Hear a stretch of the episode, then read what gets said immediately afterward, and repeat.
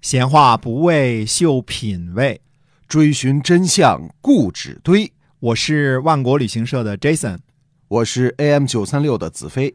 我们哥俩在新西兰跟您聊聊《史记》中的故事。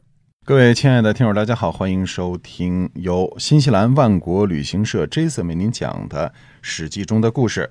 那么，我们万国旅行社呢是在本地有着二十三年好口碑的这样的旅游企业。那么，在去年和今年这两年呢，我们也开通了一个新的服务，就是线上的购物平台，叫做万国到家，给您介绍一下哈。哎，是的，呃，万国到家呢是给新西兰本地和中国的客户准备的一个线上的购物渠道。嗯，啊、那么我们很有幸呢被安家选作正式的官宣伙伴。嗯啊，那安家呢就是 anchor 啊，就是一个锚，就是 anchor 就是锚的意思嘛。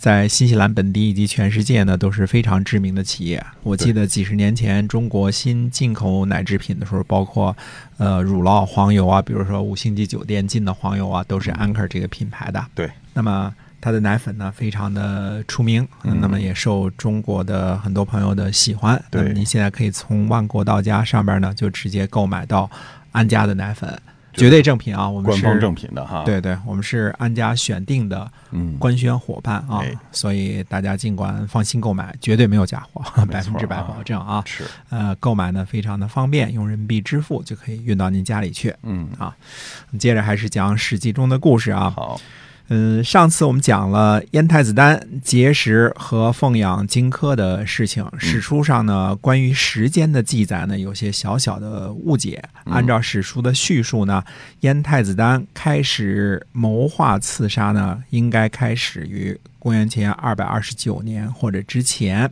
而荆轲呢，公元前二百二十八年尚未动身，也就是说呢，燕太子丹开始筹划刺杀秦王的时间呢，呃，可能是在王翦带领十万大军下井陉，以及李信带领上党的军队出征赵国之后。嗯啊，那么这时呢，燕太子丹呢对于形势做出的判断是呢，任何国家都抵挡不了秦军。啊嗯，赵国也一定会败在秦国的手下，或者是屈服啊，或者是北灭，那就是燕太子丹的这个判断。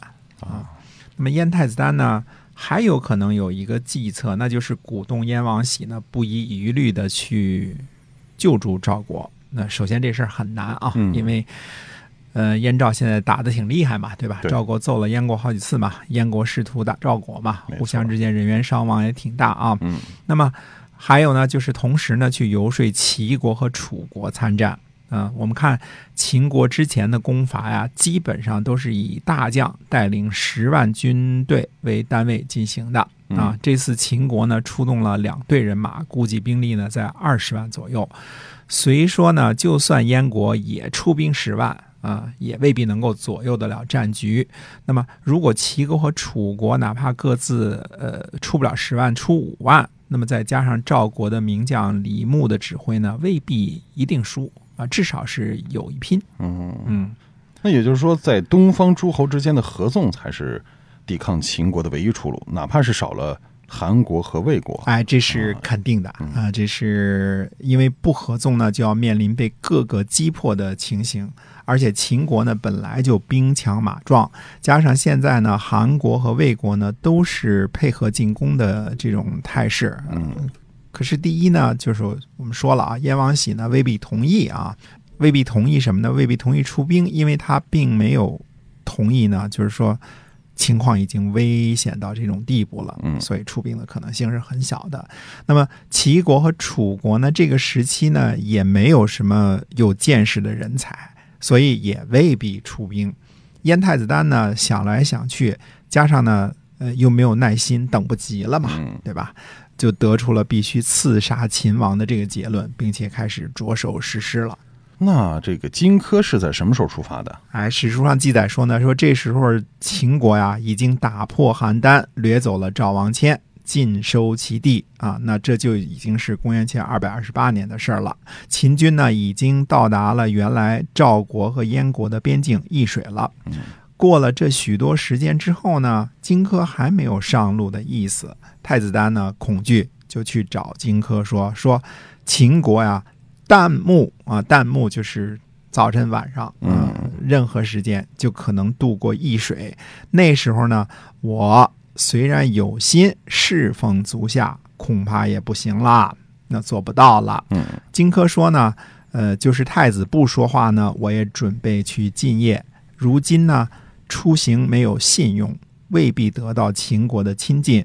秦国逃来的樊无期将军呢，被秦国人呢出千金的赏金和万户封邑的许诺购买他的人头。嗯，如果真的能够得到樊将军的首级和燕国都纲的地图献给秦王，秦王呢一定会很高兴的召见微臣，这样呢，微臣才有机会呢报答太子。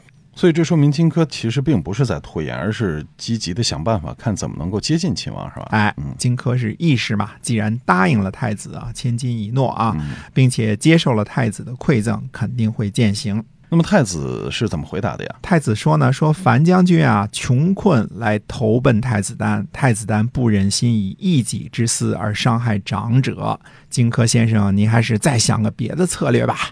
荆轲呢，知道太子丹呢不忍心，就私下里呢去见了樊无期，对他说呢，说秦国对将军犯下的罪过可以说是太大了，父母宗族都被杀戮了。嗯，嗯，可见秦国是对樊将军是灭族了啊。哦，现在呢，秦国出具了千金的赏金和万户封邑的赏格来换将军的首级，您准备怎么办呢？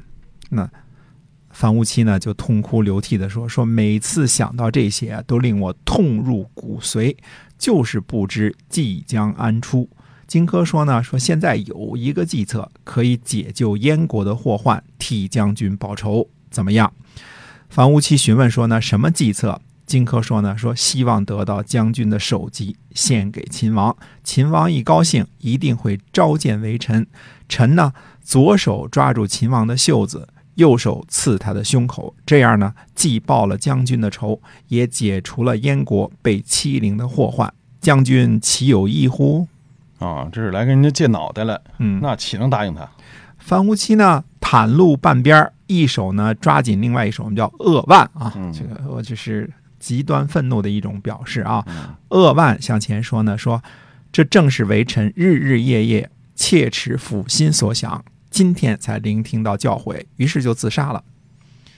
太子听说之后呢，飞驰而往，伏尸痛哭，极其哀伤。但是事已至此，无可奈何，于是呢，就取了樊无期的首级，用盒子封了起来，寒封啊。嗯，韩风啊，那这个现在樊将军的首级有了，那还做了其他什么准备？太子呢，早就预先求购天下锋利的匕首，得到了赵国徐夫人的匕首，花了百金购买。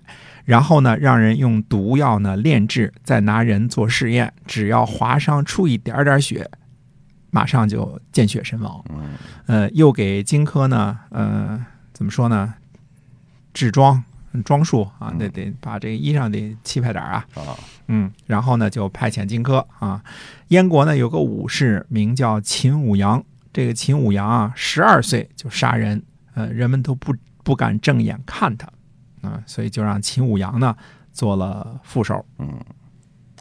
那么荆轲这就出发上路了。还没有。荆轲呢还在等一个人啊，历史上没说这个人是谁，荆轲也没说啊。但是那人呢，路途遥远，还没有到达。燕太子丹呢，看看荆轲呢还不出发，就害怕他悔改，就去对荆轲说呢，说日期已经过了，先生是否不想去了呢？那我先派秦舞阳出发吧。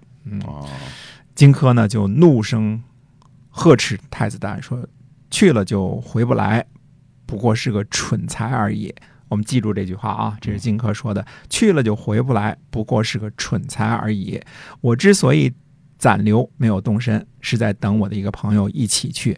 现在太子认为我出发的晚了，就让我现在与您诀别吧。于是就上路出发了。这么看，这个太子是有点小人之心，是吧？哎，嗯太子丹呢和知道此事的门客呢，都穿着白衣啊，戴着白帽啊，这是丧服嘛，嗯对吧？对到了易水河畔，祭祀完毕之后呢，选好了道路，那么高渐离击筑，嗯、荆轲呢喝着就唱了起来，唱的是辩证的悲凉的调子，人们都垂泪啊，就嗯在这儿哭泣。那么荆轲唱到呢，说风萧萧兮易水寒，壮士一去兮不复还。接着呢，呃，音乐呢又改变为慷慨激昂的雨声，人们都双目圆睁，怒发冲冠。于是荆轲登车而去，自始至终都没有再回头看一下。这就是壮士一去兮不复返。